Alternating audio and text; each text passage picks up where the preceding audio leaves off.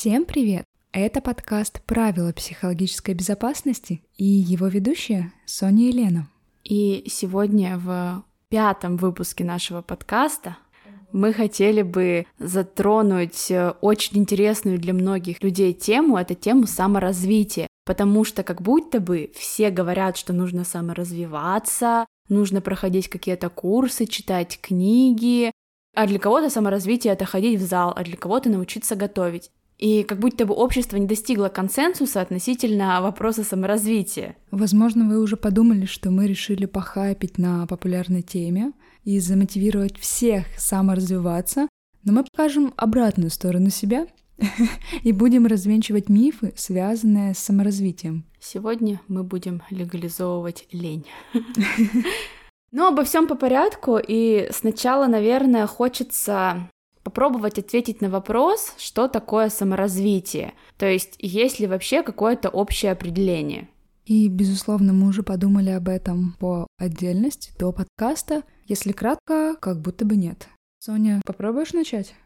Я попыталась найти это общее определение самым простым из всех возможных способов, просто зашла в Google и написала, что такое саморазвитие. Как будто бы большинство людей ищут ответы на вопросы таким образом.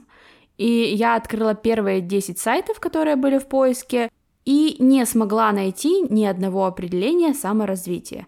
То есть все сайты кишили какими-то способами для того, как саморазвиваться. Естественно, я не обсчитывала никаких данных в СПСС, все это чисто сейчас э, мои наблюдения. Но как я примерно смогла вычислить, это было в основном читать книги, смотреть развивающие видео и еще обязательным пунктом там было как-то прорабатывать свое окружение или работать над своими друзьями. В целом, почему даже сейчас, пересказывая материал, казалось, без 10 сайтов, я не могу назвать э, каких-то очевидных выводов, как будто бы это означает, что очень тяжело неподготовленному пользователю найти определение саморазвития, если он всерьез э, собрался изучить эту тему и разобраться, как же все-таки ему саморазвиться.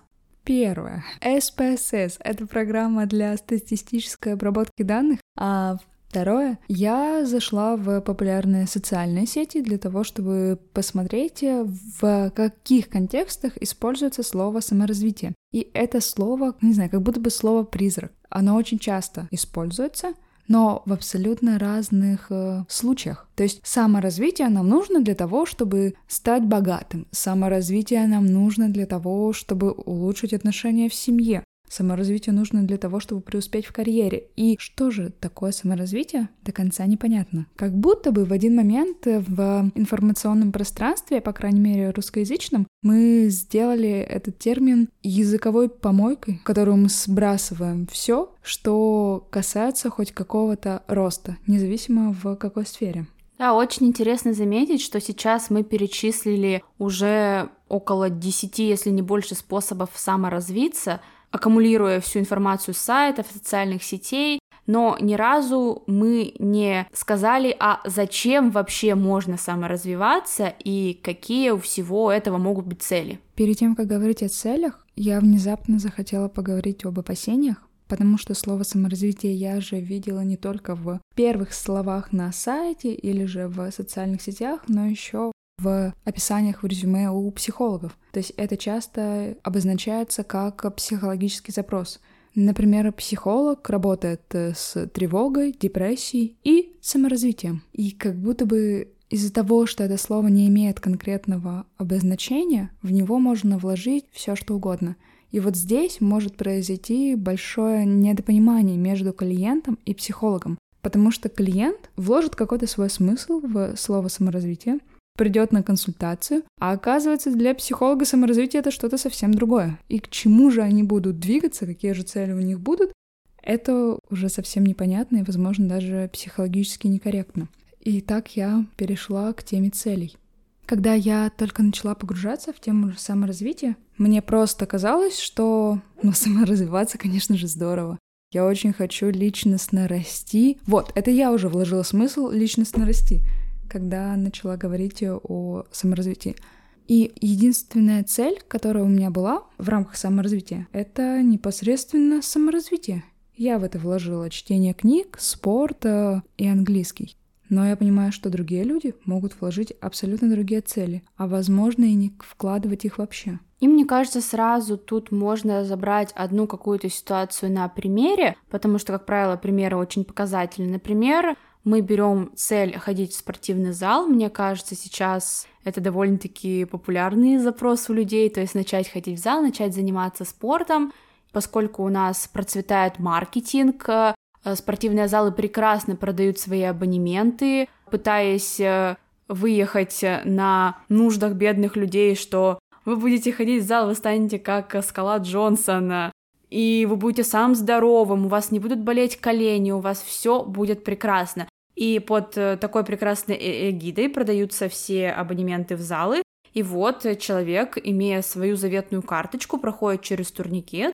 Возможно, он покупает пакет тренировок с тренером, допустим, на чистой мотивации того, что вот мне нравится ходить в зал, я считаю это прикольно, он ходит где-то месяц, а потом уже начинаются волевые такие подвижки, потому что, ой, а я не хочу идти в зал, как-то все это трудно. Начинается какой-то торг с собой. Может быть, я вот сейчас не пойду, а зачем мне вообще этот тренер? И как будто бы у человека уже вот через месяц, через два возникает вот этот первый вопрос, а зачем я вообще вот в этот зал хожу?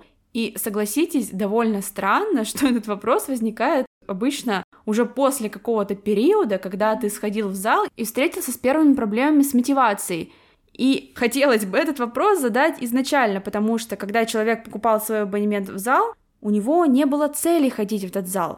Например, я скажу сейчас за себя, моя цель ходить в зал это для того, чтобы э, у меня был хороший мышечный корсет, для того, чтобы я могла легко координировать свои движения, для того, чтобы я оставалась подвижной.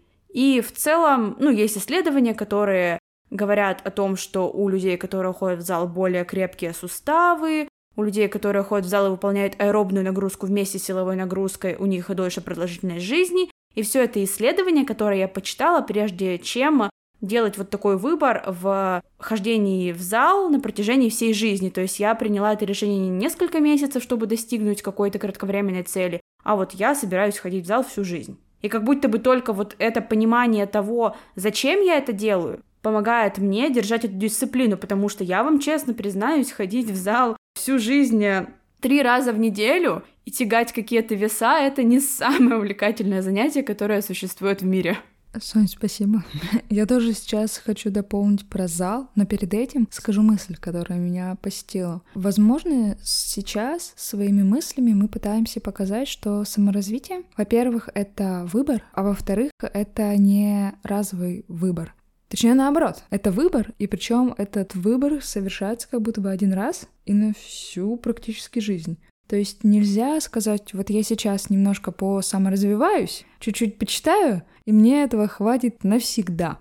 Как будто бы это не будет работать ни в литературе, Потому что если вы изучаете искусство, то искусство постоянно развивается и появляются какие-то новые произведения. Если вы углубляетесь в науку, то наука тоже не стоит на месте, и научные знания прошлых 20-летий могут быть вообще не актуальны. И также в спорте нельзя поразвиваться какой-то промежуток времени, а потом остановиться. Ты сказала, что выбор совершается один раз на всю жизнь, а мне вот наоборот кажется, что он совершается каждый день, когда ты каждый день сверяешься вот с этим своим трекером того, как ты собираешься развиваться в какой-либо сфере. И как будто бы каждый день, вот ты каждый раз, когда ты начинаешь какое-то действие, ты совершаешь микровыбор. Ты что думаешь по этому поводу? Мне кажется, ты классно в конце сказала выбор и микровыбор. Но как будто же ты же можешь откатить назад саморазвитие. Угу. Ну, то есть ты принял выбор, да, вот я хочу ходить в зал, и ты говоришь, как будто бы ты принял этот выбор на всю жизнь, но как будто бы через ну, несколько лет у тебя как-то поменялись твои перспективы, ты больше не хочешь ходить в зал, ты хочешь заниматься йогой. И как будто бы нормально откатить этот выбор, и вообще каждый поход в зал, ты, да, ты совершаешь какое-то усилие, какой-то выбор, и куда ты идешь. Угу. Тогда вообще, наверное, мы говорим не о выборе зала. Ну да, ты сейчас говоришь о микровыборах, которые происходят каждый день, да практически, мне кажется, каждый подход. И в каждом подходе, в каждое упражнение, когда мы делаем, мы делаем выбор, а вот сейчас бросить штангу или же работать дальше. А я, наверное, когда говорила, имела в виду глубинный мотив. То, что ты проговорила, ты хочешь иметь э, хороший мышечный каркас и подвижность. Для меня, например, важно здоровье моей спины, и это именно те мотивы, которые могут двигать дальше. То есть, да, мы можем менять зал, можем менять, там, я могу поменять спорт на массаж, но как будто бы тенденция, очевидно, тенденция в здоровье моей спины. Мне кажется, я поняла, у нас произошел небольшой мискоррект по терминам, потому что ты сказала, что это выбор саморазвития, а это как будто бы не выбор саморазвития, это, например, выбор заботы о себе каждый день, это куда-то туда, я правильно понимаю? Да, и получается, что у нас есть разное немножко понимание терминологии слова выбора, но то, что нас объединяет, это понимание того, что для саморазвития нужна цель. Мне кажется, что к выбору зала, выбору способа саморазвития можно относиться немного с философской точки зрения, и это может быть очень полезно для психики. Когда мы говорим о ежедневных выборах, это ежедневное небольшое напряжение. Когда мы говорим о единоразовом крупном выборе или же крупной цели, крупной мотивации, как будто бы это может э, облегчить давление на нашу психику. Потому что я однажды собралась единоразово и поняла, что я готова уделять очень продолжительное время для того, чтобы сделать мою спину более здоровой. Потому что мне больно, потому что моя работа сейчас основана на том, что я сижу постоянно. Наверное, это даже проще, когда мы говорим про английский, про здоровое питание, про литературу. То есть этот единоразовый выбор, он просто позволяет нам снизить нагрузку на себя. И когда мы подразумеваем, что наш выбор должен иметь цель, то надо понимать, какие критерии у цели тоже существуют, потому что ложно поставленная цель может увести нас совсем не в ту сторону. Существует достаточно простая и очень полезная методика, она называется SMART, английскими буквами, это аббревиатура. Она подразумевает, что каждая наша цель, она должна быть конкретной, измеримой, достижимой, актуальной и ограниченной по времени. Кстати, знаете, почувствовала сразу же противоречие. Когда я говорю, что мой выбор, он на всю жизнь, то как будто бы я его не ограничиваю по времени. Но здесь можно дробить свою цель на небольшие задачи и уже им приписывать какой-то временной интервал. Например, я хочу накачать широчайшую мышцу спины, на это я даю себе полгода. И вот э, уже в зависимости от этого я могу рассчитывать, какие комплексы упражнений я буду делать. Ну да, например, э, когда ты принимаешь э, для себя важное решение, что ты хочешь оставаться активным очень долгое время, то как будто бы ты можешь просто расписывать свои цели на полгода, на год. Тут просто можно расписать свой тренировочный план, может быть, какие-то новые привычки в спорте, которые ты хочешь привнести. Это не значит, что каждые полгода твоя цель будет меняться кардинальным образом.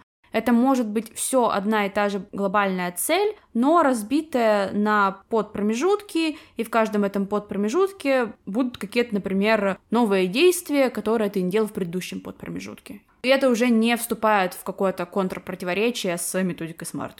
И говоря о том, что очень важно ставить э, цель, Наверное, сразу хочется поговорить о саморазвитии с целью саморазвития, или как сейчас его называют некоторые, о токсичном саморазвитии. Токсичное саморазвитие — это саморазвитие, когда человек э, в целом, примерно понимая, что он хочет делать, то есть он уже выбрал себе какую-то сферу или какие-то инструменты, с помощью которых он будет саморазвиваться, он начинает тихонько, например, смотреть обучающие ролики на Ютубе, на той же постнауке, на том же Арзамасе, и в целом просто их тихонечко смотрит и тихонечко так хвалит себя за то, что он саморазвивается. Но что же тут происходит вообще на самом деле? А, Сонь, как мы называем эту похвалу себя за небольшое полезное действие?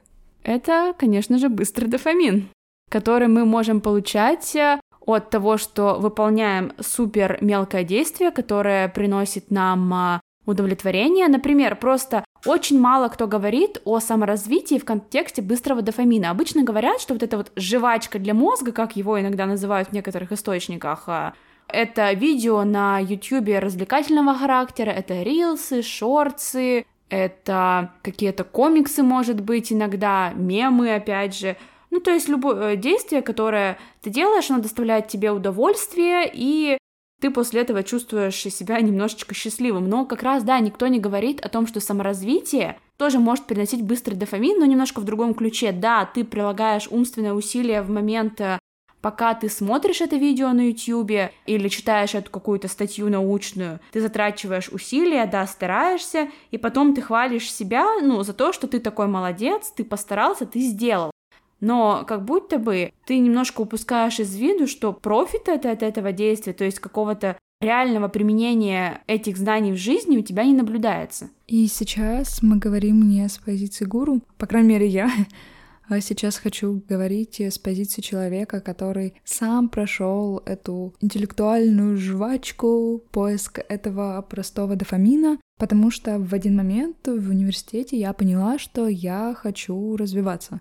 Но я до конца не понимала, как мне это делать. Это просто было очень модно, и все люди в моем окружении говорили об этом. И я поняла, что да, наверное, будет здорово заменить весь контент на Ютубе с развлекательного на околообразовательный, научно-популярный.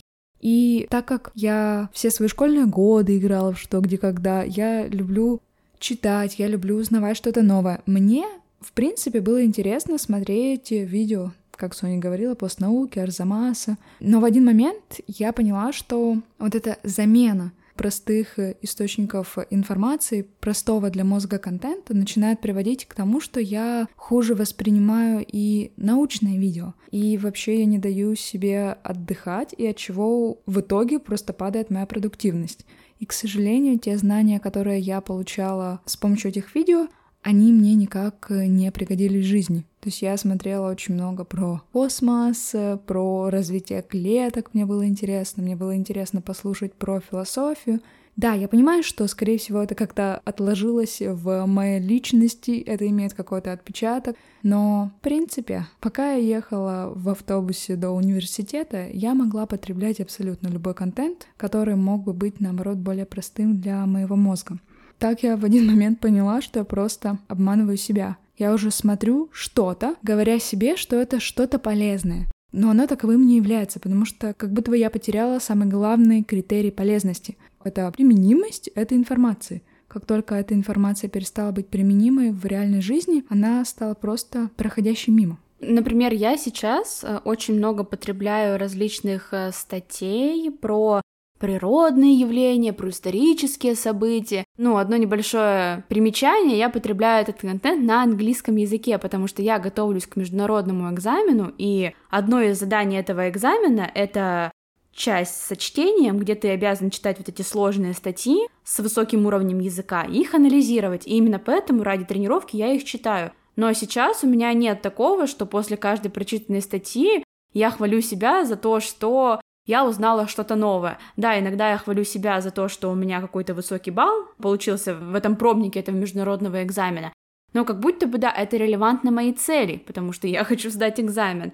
И мне кажется, это хорошо иллюстрирует, как, по сути, одно действие может по-разному раскрываться относительно различных целей, потому что я читала, ты читала, но в итоге я как будто бы вообще иногда даже и не запоминаю, о чем я читаю эти статьи, потому что мой фокус чисто на языке там. А для меня, совет для меня в прошлом, это быть честной самой к себе, Потому что если же моя основная внутренняя цель этого саморазвития была в том, чтобы похвалить себя и ощутить вот эту вот продуктивность, ощутить, что я что-то делаю, то я могла бы просто, правда, поменять действия и хвалить себя да за что угодно другое.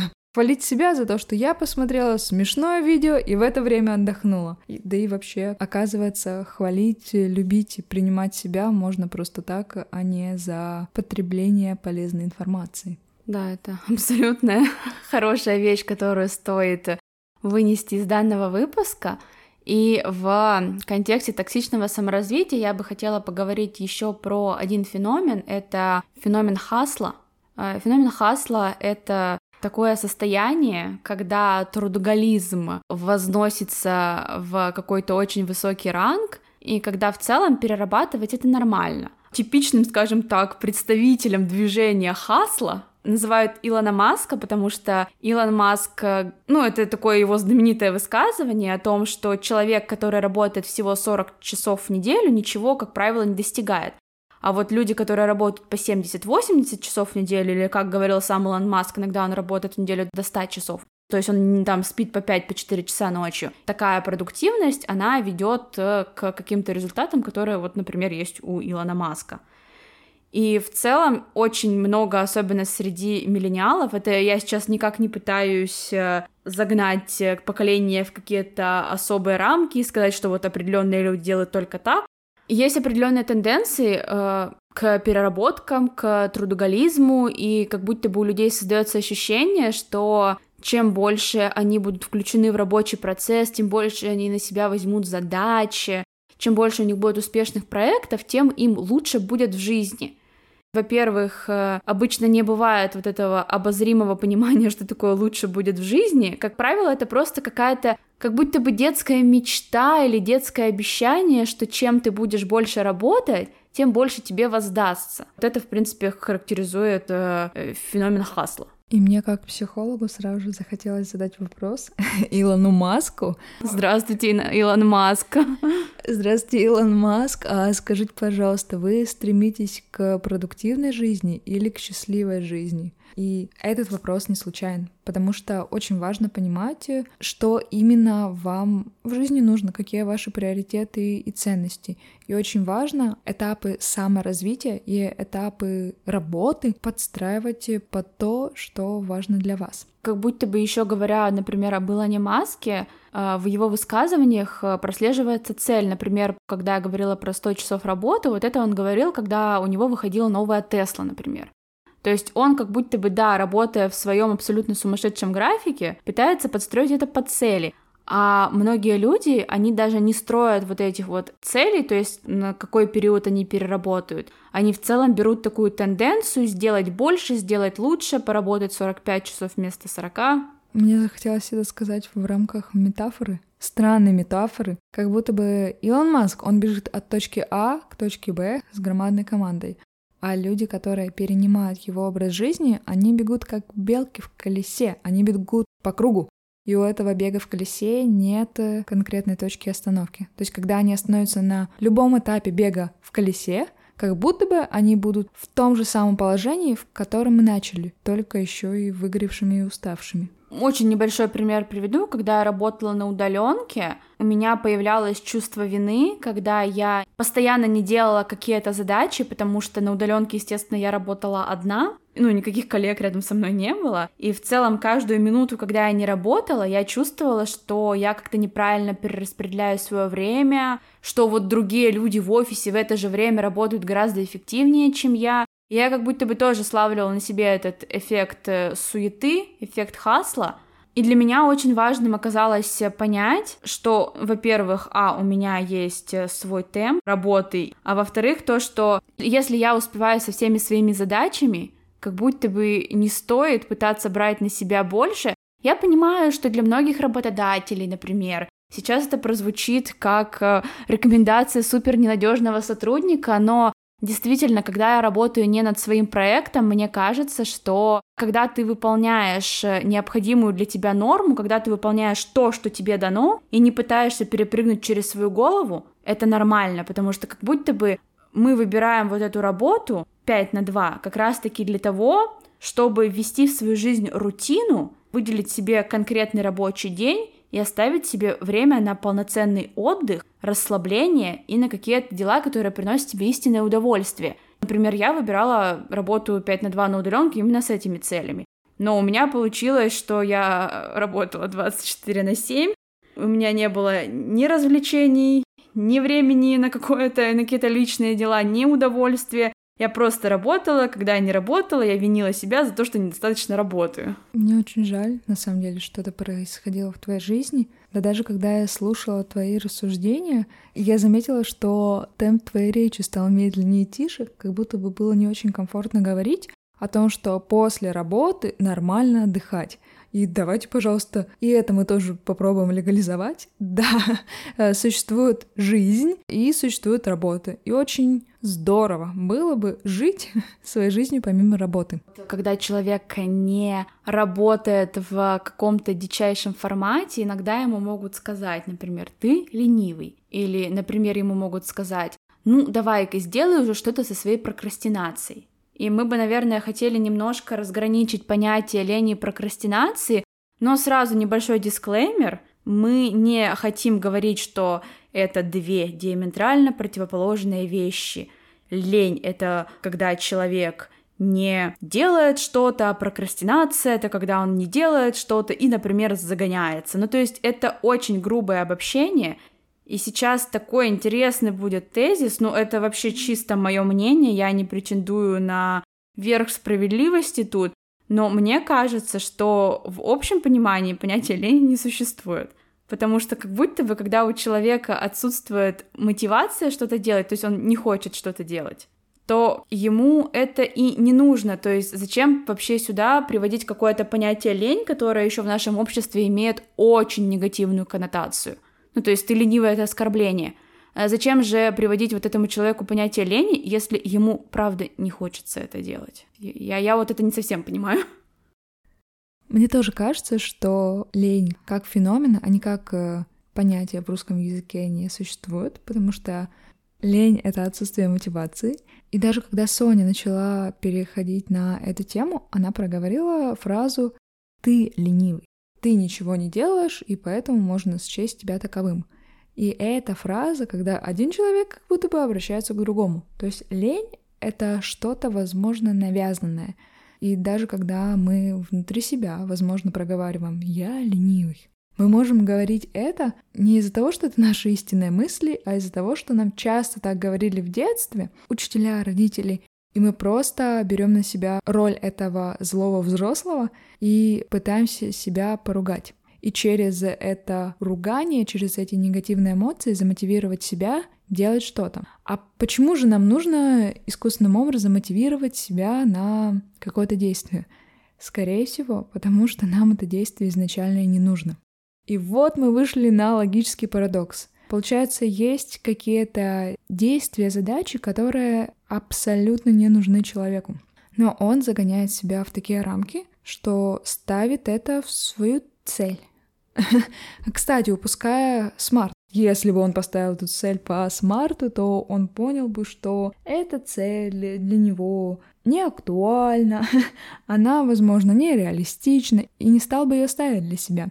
Но тем не менее, он же поставил цель, и он ее не выполняет, потому что она ему не нужна. Но не признается себе в том, что эта цель ему не актуальна, а, а он продолжает э, внутренне уничтожать себя. И использовать слово лень. И, возможно, кто-то рядом с ним может также давить на него, говоря лень.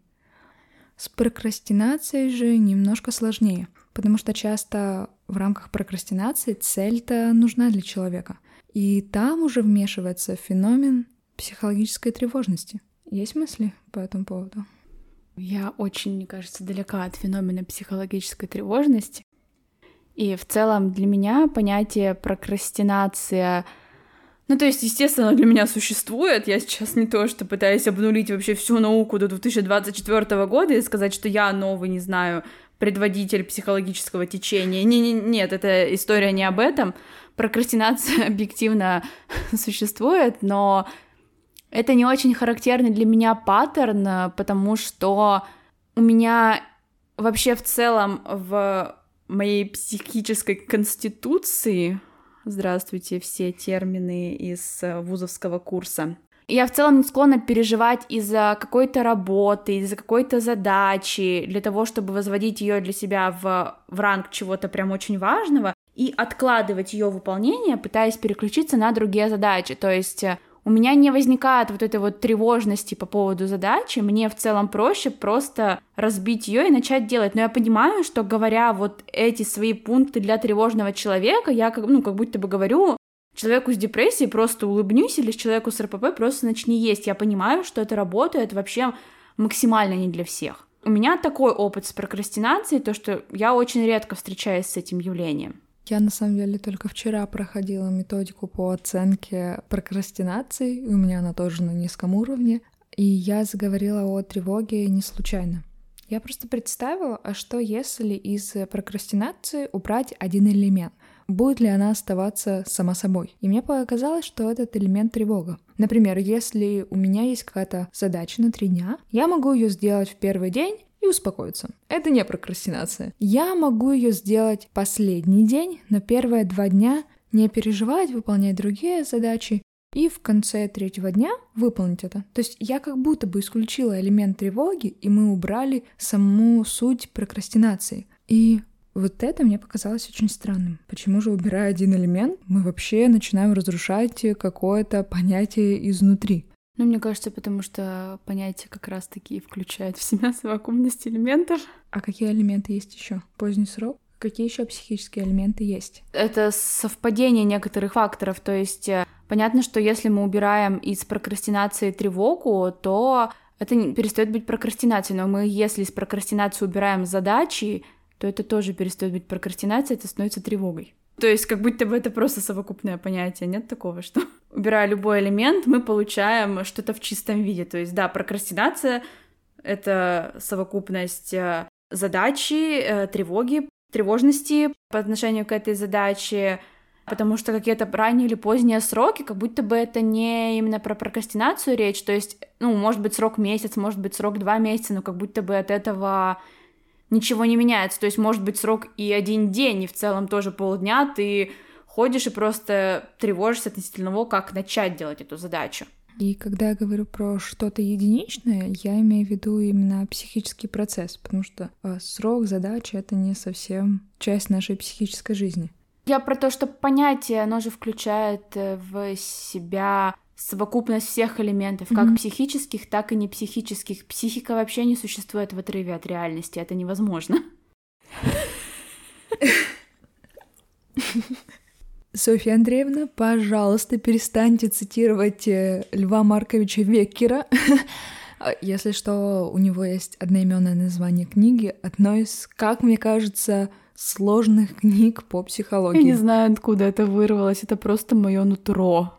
Крикнула мне, что нужно сказать, психика не существует без реальности. Да, мы постоянно пытаемся говорить, что нет, мы не душним, Подкаст для всех. Также склейка. Мы в любой момент подкаста. Да, а я хотела сказать, что ни в коем случае не пытаюсь оспорить существование термина прокрастинация. В глобальном смысле мне вообще не важно, сколько и каких феноменов психологических будет описано. Мне, как практикующему психологу, скорее важно понимать, что же мне делать с ними, когда а люди приходят и говорят, что у них, например, прокрастинация. Ну да, как будто бы работать нужно не с прокрастинацией, а вот с этим фрагментом тревоги, который в нее включен. Да, да, и поэтому я так стильно пыталась рассказать вам про элемент тревоги. А также, когда люди говорят, что у них прокрастинация, оказывается, у них, да, прокрастинация, но она обусловлена тревогой, или же недостаточной мотивацией, или же отсутствием целей, или же какими-то внутренними самобичеваниями, которые их очень сильно тормозят. И работа направляется на все помимо прокрастинации. И предполагается, что прокрастинация просто уйдет, когда мы разрешим все сопутствующие ей проблемы. И как будто бы еще у нас э, есть тенденция какая-то в обществе винить себя за прокрастинацию, то есть это слово тоже имеет э, некоторую негативную коннотацию, но вот как мы сейчас попытались его разобрать на составляющие, главная составляющая — это тревога. И как вообще можно винить себя за тревогу, за депрессию, за любую какую-то другую проблему, которая связана с психикой, то есть просто смотреть в зеркало и говорить «я тревожник, я плохой», как будто бы вот это мы уже немножко начинаем в обществе нормализовывать. Если я сейчас не права и говорю только за свое какое-то общество пузыря психологов, я очень извиняюсь, но мне кажется, что с этим уже немножко попроще. Было бы здорово, чтобы это было так. Да, а вот прокрастинацию как будто бы мы считаем еще очень негативной вещью, которую, ну, можно просто побороть, просто начать делать, просто соберись и делай. Ну да, как я уже говорила в начале этого спича про прокрастинацию и лень.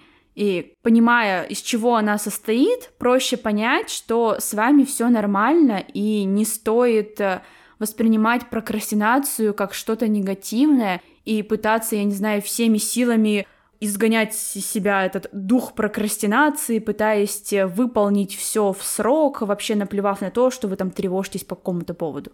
А еще мне вдруг захотелось объяснить, почему же именно сегодня мы говорим про лень и прокрастинацию, ведь тема-то называется саморазвитие. А наверняка, точнее точно, мы говорим об этом, потому что в рамках культа саморазвития и продуктивности мы начинаем ставить себе множество дополнительных задач. Не все эти задачи нам нужны, не все нам хочется из этого выполнять, и в итоге мы можем сами себе поставить нереальную цель по развитию, например, прочитать 100 книг за год. Самому поставить себе эту цель, самому ее не выполнить и самому же себя еще и поругать. Опять же, обращаясь к культуре социальных сетей, вот всех этих медиа, мы понимаем, что таких целей очень много, и в целом а, люди любят смотреть на вот эту продуктивную картинку, потому что у людей сразу же вот возникает вот этот механизм, что если она, девушка из села, смогла купить себе Rolls-Royce, записать свой курс, сделать свой подкаст, а, накормить 40 голодных детей в Африке. Ну, то есть все это, если она смогла, то и я смогу. И люди, они, не видя пути этого человека, не видя, как он к этому пришел, насколько это реальный результат, они начинают в своей голове строить такие же воздушные замки и как будто бы к ним идти. Это все немножко нереальный путь самореализации в саморазвитии, потому что все из этого немножко утопично. Происходит подмена понятий. Как будто бы если я тоже смогу прочитать столько же книг, сколько и она, то я тоже добьюсь успеха. А в итоге это чтение книг ради чтения книг. И вот и получается, что мы, простые смертные, должны пересматривать свои взгляды и определять, а в чем же реально можем развиваться мы. Самые простые рабочие люди. Если честно, мы, будучи простыми психологами, немножко подумали, а как же можно разделить сферы для саморазвития потому что для меня в один момент э, эта тема была очень болезненной. Когда я еще на первых курсах университета придумала для себя культ продуктивности и решила следовать ему, я не понимала, куда податься, что же мне делать, чтобы считать себя саморазвивающимся человеком. Да, я смотрела полезное видео, я изучала язык, я вроде и в спорте пыталась что-то делать, но у меня никогда в голове не было какой-то более целостной картины, что же я могу принести в свою жизнь с помощью саморазвития. И сегодня я думаю, могу поделиться с вами одним инструментом, если вы уже понимаете, что именно вам нужно, или вы просто выбираете, какие элементы вы хотите интегрировать в свою жизнь и знаете, зачем вы их будете туда интегрировать, то мне показалось, что мы можем взять один психологический инструмент, который называется пирамида Маслоу, это инструменты для выявления потребностей и заменить немножечко понятие в нем на выявление тем, по которым можно развиваться. К примеру, если мы берем самый нижний уровень пирамиды Маслоу, то там идут физиологические базовые потребности, такие как пища, секс, комфортная для выживания температура. И мы берем эти понятия и вытягиваем из них сферу, в которой можно развиваться примеру, очень здорово сделать так, чтобы вы правильно питались. Что такое правильно? Никто не знает. Нужно понять, что такое максимально адаптивное и комфортное питание для вас. А вот уже выстроить рацион и понять, что вы выстраиваете рацион не на один месяц, а на достаточно длительный промежуток времени, что даже при переезде, при изменении финансового положения вы все равно будете заботиться о своем рационе, вот это вот уже достаточно серьезный выбор. Дальше мы просто берем каждую сферу, потребность в безопасности. Вероятнее всего, здесь можно прикрепить все, что касается вашего быта, дома, защищенности и постараться обустроить свой быт так, чтобы вам было комфортно. Мне кажется, не очень принято говорить о выстраивании быта, как о саморазвитии, но это может таковым являться. И дальше мы просто поднимаемся по пирамиде, и каждой потребности мы подстраиваем то, что у нас есть. К примеру, Наверху уже пирамиды, это я так немножечко пропущу, чтобы ускориться, эстетические потребности. Их на самом деле понятно, как удовлетворять. Скорее всего, это что-то про музеи, выставки, искусства. Ну, смотря что вам нравится. Может быть, да, кому-то да. нравится смотреть красивые фильмы. То есть э, ты сейчас же, мне кажется, опять немножко приблизилась к своим, может быть, эстетическим да, потребностям. Да, да. Это популярное мнение, что выставки делают тебя эстетом, и я тут сразу просто хочу сказать, что иногда посмотреть не то, как собака чешет пузо, это тоже эстетическая потребность. Да, поэтому хочу назвать э, эту адаптацию пирамиды Маслоу именно психологическим инструментом, а не сводом правил, потому что каждый из вас, посмотрев на эти категории, может выбрать то, что для него важно, и то, в чем для него интересно было бы развиваться. То есть кто-то может любить тибетское кино и разобраться для него в истории Тибета будет как раз-таки частью саморазвития, потому что он потом будет смотреть фильмы и будет понимать, что автор в это закладывал. И тут я сразу хочу вспомнить еще про другой очень популярный инструмент. Это колесо баланса. И там есть одна очень интересная графа, то есть это здоровье, это деньги, это личная жизнь, это отношения, и там есть глава саморазвития. Тут э, очень закономерный вопрос встает, учитывая, что мы тут только что обсуждали до этого. А почему саморазвитие это отдельная сфера? То есть получается, что саморазвитие не может быть в сфере здоровья, хотя, естественно, мы понимаем, что заботиться о своем здоровье, делать чекапы, восполнять свои э, дефициты минералов, витаминов, это очень важно. Не может быть саморазвитие в сфере отношений, хотя тоже отношения это то состояние, в котором нужно работать постоянно не может быть э, саморазвитие в сфере денег, а вот тут как будто бы все билборды, все рекламы кишат о том, что как раз-таки прокачав свои финансовые потоки, вот эту вот финансовую энергию, ну или в более адекватном русле, просто разобравшись в финансовой грамотности, вы тоже саморазвиваетесь, и как будто бы получается, что саморазвитие — это не какая-то одна супер непонятная сфера, а наоборот — это то, что интегрируется в каждую жизненную сферу и просто позволяет этой жизненной сфере стать комфортнее.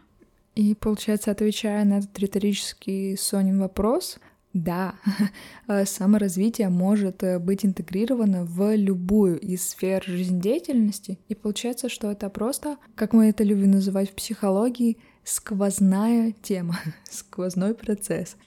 А, и когда, например, вы составляете свои пожелания, свои цели на Новый год, то часто там могут э, проскальзывать пункты, например, э, заняться своим здоровьем, э, правильно питаться и вот это вот магическое, волшебное саморазвиваться. Но, мне кажется, хороший инструмент просто попробовать вытянуть вот это вот саморазвиваться и попытаться к каждой сфере, вот которую вы написали до этого, написать какой-то план, например, правильно питаться, это для вас что? Это есть меньше сладкого, есть меньше жирного, или, например, составить для себя там полный рацион с белками, жирами, углеводами, потому что для каждого человека правильное питание это что-то свое. А еще очень часто бывает, что в новогодних пожеланиях или же целях мы пишем начать читать, начать заниматься спортом. И это не очень конкретные цели, потому что они не имеют конкретного результата, временных ограничений, мотивации. Получается, что даже смотря на список новогодних целей, мы можем увидеть саморазвитие, которое пронизывает почти все эти цели. И получается, что саморазвитие — это не отдельная сфера. Но наш диалог как-то хочется подытожить. И нам кажется, что саморазвитие — это способ качественно улучшить жизнь и накопить важные привычки. И в целом, хоть мы и привели несколько примеров, э, которые могут э, являться примерами саморазвития, такого экологичного, направленного на, сфер... на все сферы жизни, но все равно может остаться вопрос, например, а как эти сферы можно сочетать между собой, как можно побольше раскрыть, например, важность там одной сферы для одного человека, другой для другого. В общем, какой может быть профиль саморазвития у конкретного человека. И мы в нашем телеграм-канале поделимся нашими профилями саморазвития, чтобы вообще этот диалог э, приобрел какую-то наглядность, ну, как, как этот процесс чисто видим мы, как будто вот сейчас все эти навыки, лайфхаки, какие-то подходы мы преобразуем в свои списки, вот, и поделимся в нашем телеграм-канале правила психологической безопасности. Ссылка будет э, под этим выпуском заглядывайте. И надеюсь, что наш подкаст был полезным для вас. Извините, что мы оспорили все базовые понятия. Надеюсь, это не сильно повлияет на вашу жизнь, и у вас все еще остались эти конструкты. Простите за внезапные отсылки на психику и реальность. Теперь вам придется прочитать эту книгу. Я очень извиняюсь. Это шутка, если что. И с вами был подкаст «Правила психологической безопасности». И его ведущая Соня Елена. Пока.